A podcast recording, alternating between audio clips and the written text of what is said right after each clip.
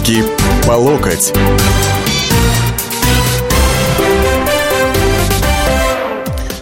Здравствуйте, уважаемые радиослушатели. Это радио «Комсомольская правда», программа «Руки по локоть» в студии политический обозреватель газеты Александр Гришин. У нас сегодня не очень обычная программа, потому что, наверное, первый раз за ее небольшую историю. У нас в студии гость. Обычно я здесь один сижу, вот, наедине с вами. Ну, перед началом я бы все-таки немножко продлил, пролонгировал вот эту тему, которая прозвучала, что американцы а, не хотят встречать сирийских беженцев у себя в стране. Там 22 штата выступили против, жители собираются на демонстрации. Я бы вспомнил, что американские индейцы сильно недооценили в свое время угрозу беженцев из Старого Света.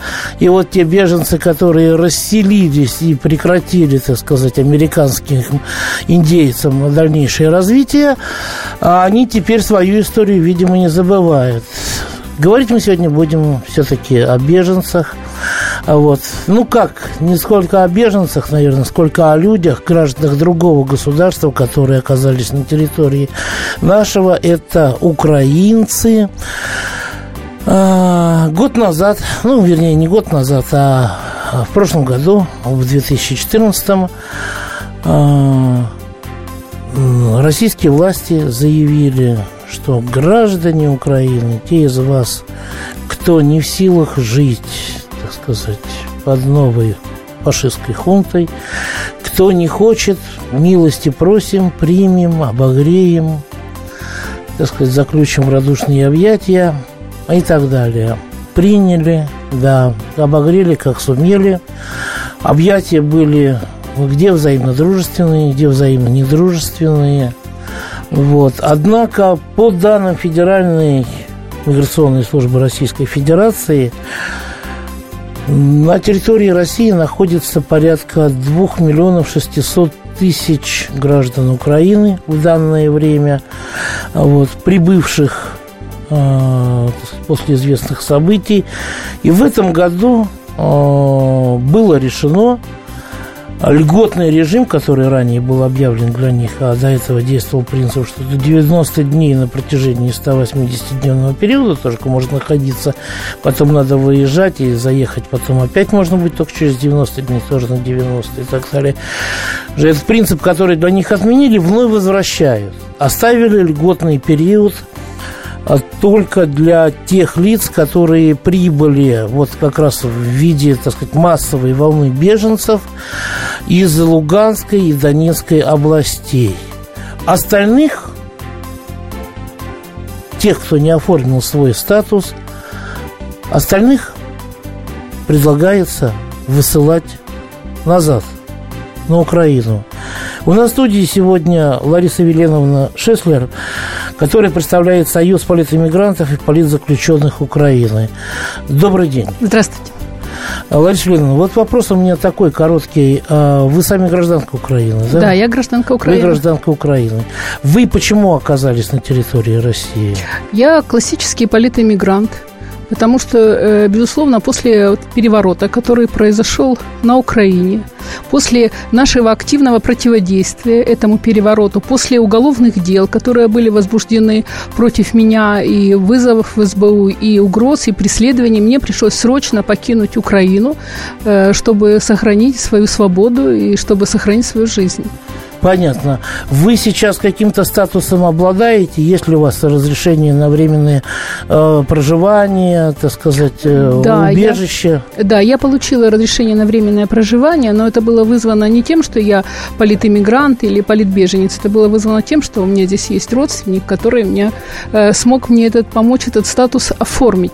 Э, но э, проблема беженцев, проблема политэмигрантов, безусловно, чрезвычайно острая. Вот вы э, говорили предварительно о сирийцах, которые сегодня едут э, по всему миру, в том числе в Америку и в Европу. А ведь украинцы, которые приб... русские из Украины, напомню, русские из Украины, которые сегодня приезжают в Россию в поисках убежища и в поисках простор... жизненного пространства, это такие же русские, харьковчане такие же русские, как белгородцы. Это не чужой народ по менталитету. Но они не являются да. жителями Луганской и Донецкой областей, и на них льготный период не распространяется. Да, безусловно, правильно? это э, очень э, несправедливо и очень тяжело, потому что огромная часть э, моих земляков выехала именно из-за политических преследований.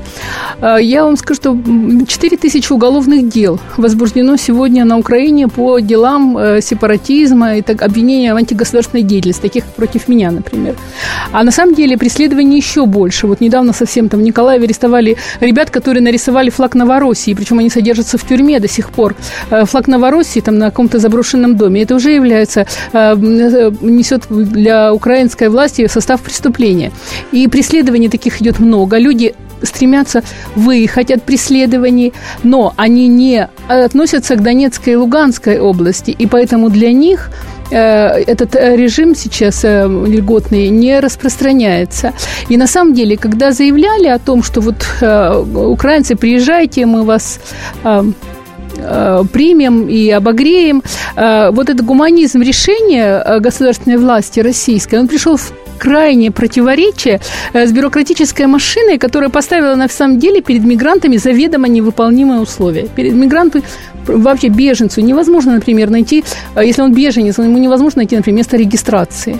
Ему невозможно эм, э, найти жилье вот просто так, для того, чтобы там жить. И, естественно, э, ему многие неправильно заполнили миграционную карту, указали там в гости и так далее. И таким образом единственным способом для того, чтобы смягчить вот эту жесткость российской машины, было разрешение пребывания для украинцев больше, чем 90 дней. И вот то, что сейчас это отменяют, безусловно, это катастрофа для Украины. О каком количестве людей идет речь в данном случае, вот по это, вашей... По моей оценке. Вот есть те, которые вернутся, им ничего, да, ну, скажем так, я не знаю, хорошо это или плохо, но им ничего не будет. А о каком, как, какому количеству людей грозит что-то? Ну, грозит э, преследование радикальных националистов, это тысячам, десяткам тысяч людей, потому что в одном списке миротворец там 10 тысяч э, человек. Тысячам людей грозит уголовное преследование. Э, причем уголовное преследование не только там за политические статьи, но и им приписывают уже там хулиганство, например, говоря о том, что все эти массовые шествия, все эти угу. наши протесты, они являлись просто хулиганством. То есть, на самом деле, это затрагивает... Мы продолжим после э, небольшого перерыва. Оставайтесь с нами. Слушайте «По стране». Ведущая Наталья Андреасин. Каждое воскресенье на радио «Комсомольская правда» я, Наталья Андреасин, в программе «По стране» разбираю вместе с вами самые необычные истории. Некоторые из них просто удивляют, а некоторые по-настоящему ужасают. Да, кстати, в программе мы всегда разбираем одну из громких историй этой недели с психологом – Слушайте программу «По стране» каждое воскресенье в 20.05 по московскому времени. Слушайте, слушайте. Все-таки в одной стране живем.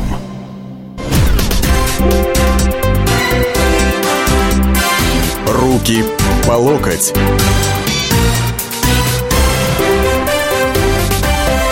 Мы продолжаем э, программу «Руки по локоть», посвященную ситуации с э, беженцами с Украины, которые оказались в России. Что им, им теперь делать, когда многих из них грозят, э, так сказать, ну, чуть ли не депортировать назад. В студии Александр Гришин и представитель Союза политэмигрантов, политзаключенных Украины Лариса Вильяновна Шеслер. Давайте вот так вот в режиме телеграфа, Лариса Вильяновна. Э, да, кстати, уважаемые товарищи, забыл, чуть не забыл, вернее, напомнить, что нам можно звонить по телефону прямого эфира 8 800 200 ровно 9702, а также слать, так сказать, сообщения, смс а, по короткому номеру 2420. А, в начале ставьте три буквы РКП. А, ну, еще можно, так сказать, в моем твиттере задавать вопросы, кто его знает. Кто не знает, то вот ну, предыдущие способы. Значит, коротко таком, в телеграфном стиле, сколько у нас сейчас есть возможностей для граждан э, иностранного государства для того, чтобы обеспечить себе гарантированное проживание в России. Пока не гражданство, просто гарантированное вся квота по всей России разрешение на временное проживание составляет 120-150 тысяч человек. Это для всех э, граждан всех республик Понятно. СНГ. Для Киргизии, да. Украины, Белоруссии, да. так сказать, Туркменистана, граждан Франции и так далее. Да. По моим данным, 121,5 тысячи сейчас, так сказать, квота это уменьшена. Разрешение на временное проживание. Раз. Дальше. Предоставление убежища. Два. Да, да, но предоставление убежища сразу накладывает очень большие ограничения, потому что изымается паспорт. Человек, вот у меня очень много сведений от э, э, жителей Донецка, которые получили статус беженца или временного убежища и вынуждены были отдать обратно это удостоверение, потому что они тогда лишены права даже в Донецк съездить к родственникам. Понятно. Не на Украину, а Тем в более. Донецкую Народную Республику. А, три. Это у нас программа, государственная программа переселения соотечественников. Вот. И, кстати говоря, вы знаете, интересно, но по этой программе у нас сейчас проще переехать в Москву, в Россию из Киева, а не из Тулы, понимаете, участвовать в ней. Э, я позвонил э, одному знакомому в Киеве, который вот в ней принял участие. Его зовут Андрей. Эта информация по этой программе «Соотечественники», она есть на сайтах ФМС э, Российской Федерации, а также на сайтах посольств консульств э, Российской Федерации в странах находятся эти консульства, в том числе и на Украине. Программа называется «Государственная программа э, соотечественники». Можно также в Google забить, спокойно найти. На сайте есть э, информация по тому, э, какой пакет документов нужно для этого собрать, какие действия документы нужно сделать, и есть образец э, заполнения заявления. Так, а вы куда обращались? Я обращался сначала на канцелярии ПП была, я нашел информацию на сайте посольства РФ, но поскольку по телефонам дозвониться не смог, написал на электронный адрес консульства, генеральное консульство в Харьков. Меня записали через месяц и сказали, чтобы я, ну, в письме ответили, чтобы я собрал необходимые документы, которые указаны в этом. Вы туда приехали, и, и ваша, так сказать, попытка первая окончилась неудачей, правильно? Да, попытка была первая неудачей, потому что э, у меня получилось разночтение в паспорте. Ну, это была, наверное, моя ошибка, когда я получал паспорт. В общем, я как бы расстроился, но в итоге, скажем, по своему опыту общения с чиновниками, решил не, доверять этому. Прибыл когда в Киев, позвонил я в Федеральную миграционную службу Нижегородской области. Вот. Mm. Там девушка мне трудно, мило, без всяких там хорошо популярно объяснила, что мне нужно сделать для этого, что все нормально, есть квота, принимают, э, успокоила, сказала, чтобы не переживал вообще, даже не ожидал такого отношения, отношение великолепное, вот, и сказал, чтобы я подавал в Киеве, связался с консульским отделом. Я связался с, консуль, с консульским отделом, приехал, они указали на мои ошибки в заявлении, в составлении, в общем, заполнении. Я это все учел, поехал... Тут поехал же исправили, домой, да? Исправил, распечатал. И в тот же день я отдал. Угу. Ждал я, получилось, ждал я 90 дней. Ну, много, конечно, скажем, много. Понятно. Ну, и ваши планы теперь какие?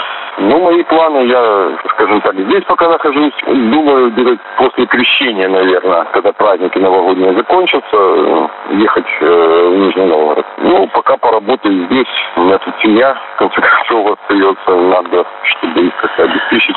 Там есть куда? Много по работе, по... А, по, по работе, по работе, не знаю, у меня получится или нет, мое резюме знакомый там пытается продвинуть.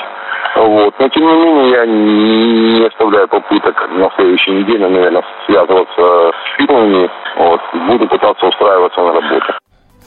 Итак, у Андрея сегодня день рождения. Я думаю, мы его поздравим. Следующий день рождения, надеемся, он встретит уже в России, в Нижнем Новгороде.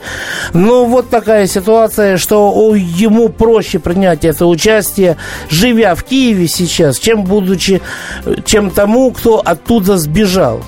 Вот да. парадокс. Да? Это, конечно, парадокс. Ну, я, конечно, поздравляю этого Андрея, но на самом деле у него еще тоже предстоит немало ему проблем.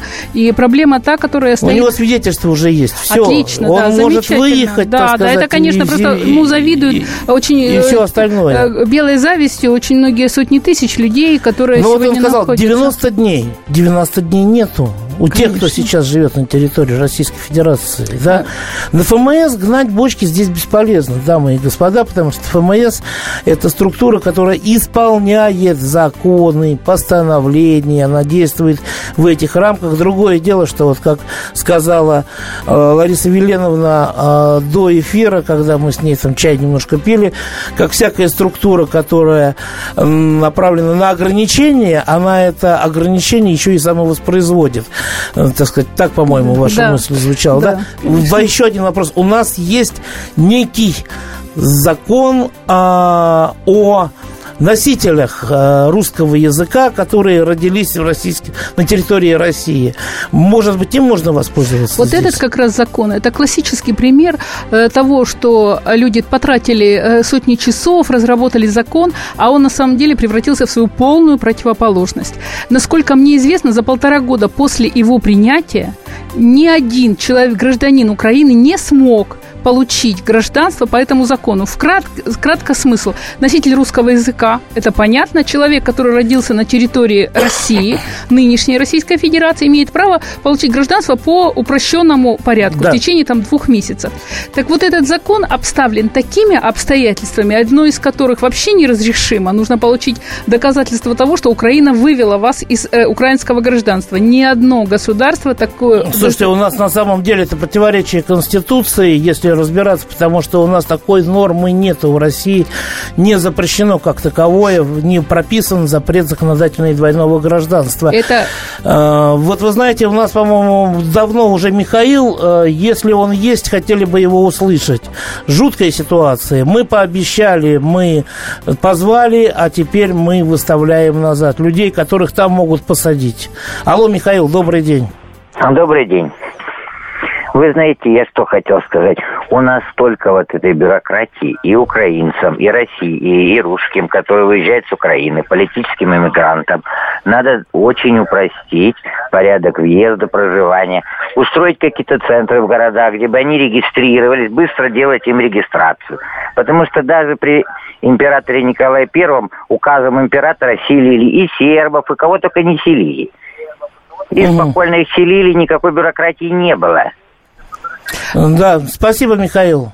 Э, я напомню, 8 800 200 ровно 9702 и смс номер 2420. Пожалуйста, Лариса Ивановна, вы хотели прокомментировать. Да, я хотела прокомментировать тем, что мы уже вносили предложение ФМС и обращались в органы для того, чтобы разрешили регистрацию по пунктам временного размещения или по самим пунктам ФМС, для того, чтобы эту проблему, казалось бы, неразрешимую на самом деле разрешить. Но по поводу носителей русского языка я хочу сказать, что от, заставить человека, чтобы он получил э, э, свидетельство э, со своей стороны, что его вывели из гражданства до того, как он получил российское гражданство, нарушает на самом деле международные конвенции, Европейскую конвенцию 97 года о, о сокращении лиц без гражданства. Да, что он, он становится апатридом. Да, вот именно в этот момент, естественно, это, поскольку это получить нельзя, ни один человек не может получить гражданство по этому закону. Ну, естественно, не получил. Получили там 700 человек с чем-то. Это люди, которые вообще без гражданства. И со Средней Азии приехавшие. Понятно, спасибо. Вы знаете, мы остальные звонки мы начнем принимать, наверное, уже в третьей части нашей программы. У нас сегодня всего на всего три части, а не четыре, как обычно. Но вот такой э, вопрос, который, наверное, надо нам всем как-то постараться решать, а не, не тем, кто сбежал из Украины от этого режима, потому что они-то в данном случае, к сожалению, никакого права голоса не имеют голосуют. А не имея права голоса, они, получается, не имеют ни права на жизнь, ни права на труд, никаких прав. После перерыва. Меня зовут Александр Яковлев. Меня зовут Евгений Арсюхин. У нас есть к вам убедительная просьба. Ни в коем случае не включайте радио «Комсомольская правда». В понедельник в 6 вечера. Но если вы все-таки решитесь это сделать, то вы услышите.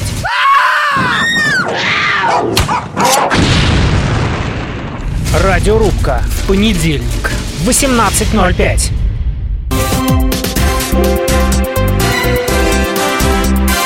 Руки по локоть.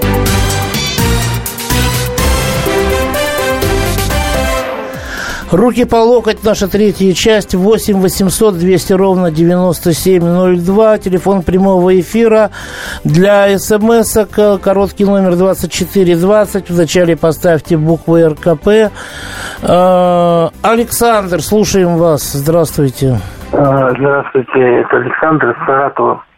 У меня вот такая проблема. Уже на протяжении 10 лет я живу в Российской Федерации нелегально – заехал с Туркменистана по туристической визе. Ну, по незнанию законов хотел бы остаться и не знаю, с чего начать, как, как, я, как я могу легализоваться. Вы знаете, я тут э, вряд ли что могу вам сказать, э, потому что для вас, по-моему, даже фиктивный брак, э, что называется, никак не годится. Вы здесь никак не легализуетесь, если только каким-то нелегальным, опять же, способом. Вы уже извините меня. А когда вас поймают или задержат, то вы будете высланы, я так понимаю, с учетом тяжести вот этого правонарушения на очень без права въезда на очень долгий срок. Вы уже извините. Э, Валентин Иванович? Валентина Ивановна. А, Валентина Ивановна, извините, да, да добрый день.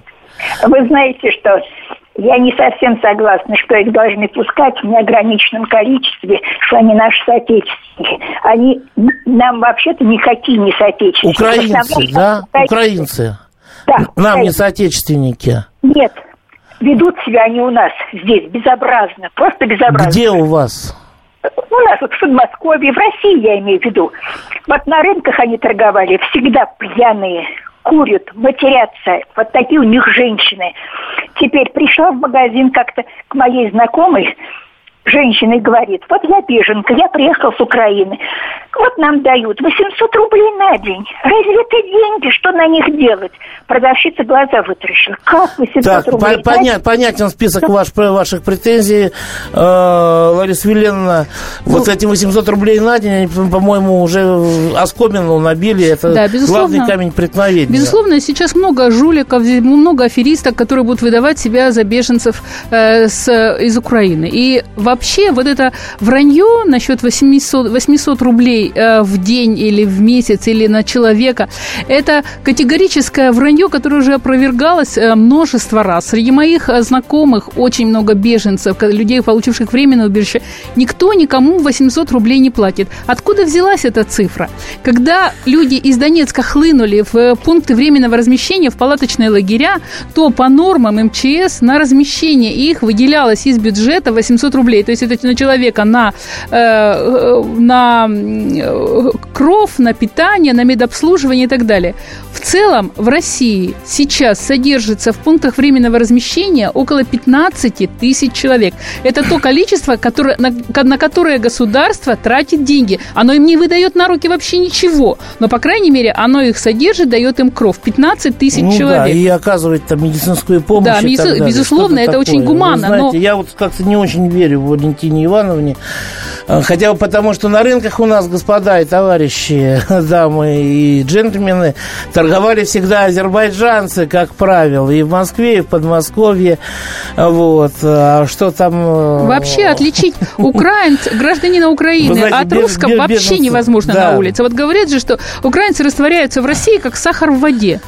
Ну, скажем так, есть случаи действительно наглого поведения, когда ну, наверное, ходят, требуют и так далее. Но вот, вот это, Но скорее это, всего, да, говоря, это могут быть вообще жулики. Скорее всего. Никакие как не прав, Как правило, это люди, которые под беженцев, они откуда-нибудь там, я не знаю, с Западной Украины, прослышав по, про 800 рублей, прибежали. Николай, что вы можете нам сказать? Добрый день. Да. Э, я в России проживаю с 2003 года. Так. Получил вид на жительство. Так. А Потом обратился в ФМС, э, там нужно было обратиться где-то э, за полгода. Я по незнанию этого обратился буквально там за две недели, за три. Мне сказали, все, гуляешь ты, человек, обратно дуй свою Украину, и все, ты здесь Проблему как решили? Э, Короче, я сделал выезд, э, заезд, вот, и обратно заново полностью все оформлял, все документы. Вот, РВП, получил вид на жительство. Женился, женился не фиктивно, а женился по-настоящему. Вот. Дальше э, было ну, такое указание, что можно было прожить э, в браке один год и подавать на этот самый, на паспорт. Так. Э, Потом я обратился в ФМС, сказали, все, это отменили, и теперь э, нужно для того, чтобы э, получить российское гражданство, нужно прожить три года и дать подтверждение того, что ты где-то работаешь. И систематически Я- исполняешь э, семейные, э, так сказать, супружеские обязанности. Да я, я, я- ну я живу, понимаете, я живу э, женщиной, вот, э, Понятно. четыре года, все законно, тут никаких этих самых. Все понятно. Сейчас в какой стадии? Что вы можете посоветовать этим людям? Э, Я просто хочу, э, сам вот по себе не знаю как э, дальше мне поступить. Вот у меня про- проходит э, пять лет, и что потом? Я опять паспорт не получу. Потому как в ФМС требуют эти самые справки, содержание о том, что тебе в банке должно быть там порядка 100 тысяч там или 200 тысяч, так как, э, ну, допустим, я э, постоянно не работаю, перебиваюсь временными этими самыми заработками. Да, понятно. Вот. Не знаю, что мне и дальше, как вот поступать, честно вам скажу. Понятно. Но это тема для дальнейшего развития, что называется. Сейчас мы говорим, что делать тем людям, которых вот сейчас, через две недели, их начнут туда, что называется, э, выставлять, выдвигать. Фантастическая история э, была. Бывший ополченец, у него сгорели документы при обороне Славянска. Он из этого Славянска, в котором он спас собаку, перешел нелегально границу вместе с этой собакой. Они до сих пор живут в России, э, так сказать, э, с этой собакой. Без документов, без ничего. Вот. И что делать этому человеку? Анна, слушаем вас. А, Здравствуйте. Вот э, с одной стороны я хотела бы поддержать Валентину Ивановну, которая, э, потому что сама неоднократно встречалась со случаями наглости, вот прям обидные для нас. И хотела бы посочувствовать людям, которые попали в сложное военное положение, но когда вот я из Владимирской области, когда приходишь э, с ребенком в, в пункт распределения по садам и отстаиваешь дикую очередь, и приходит, приходит мамаша из Украины, беженка, и просто руками всех распихивает. И ей дают место, а многим нашим э, нуждающимся даже очень не дают места. Вот в такие моменты прям Понятно, это конкретно ваш Хочется. случай, да? Ну, это не единственный случай. Не, это Случаев конкретно таких- ваш случай или вы это видели? Вы это А, видели это или было при мне. Я стояла рассказала? в очереди. Нет, я стояла в очереди. При мне, приш... э, при мне пришла беженка из Украины, которая растолкала эту очередь, прошла передо мной, и несмотря на все возмущенные мамаши, которые в этот день, сами понимаете, было очень много в ведомстве. Ну, поставили бы ее приняли- назад. Нет, ее порядке общей приняли. очереди. Вот ее приняли в отдельную очередь, ее, ее ребенку дали место в садике, потому что, ну вот, надо же помочь всем из Украины. Они же более нуждающиеся, тем, чем те, кто живет Мгм, в России. понятно. Поэтому вот так вот.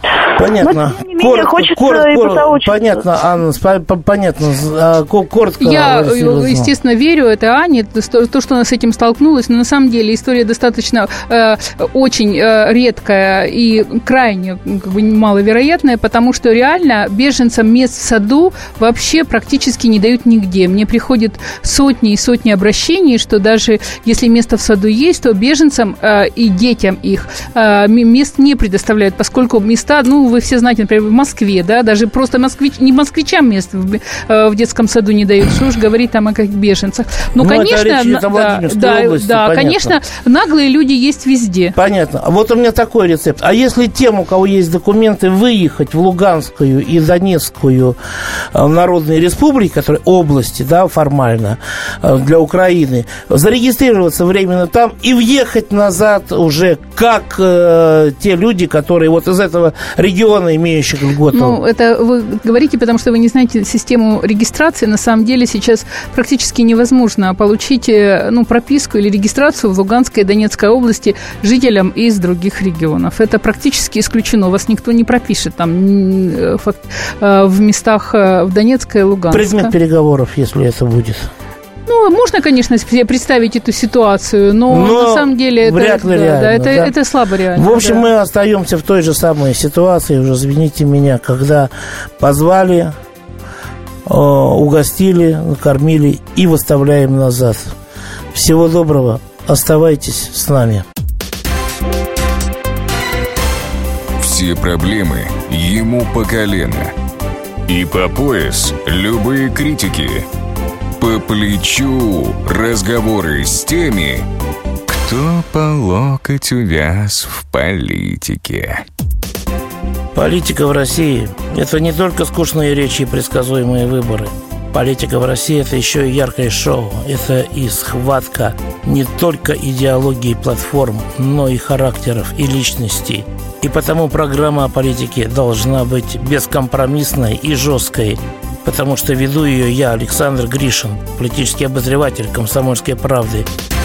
Политическое шоу «Руки по локоть» с Александром Гришиным. Слушайте каждый вторник в 16.05 по московскому времени.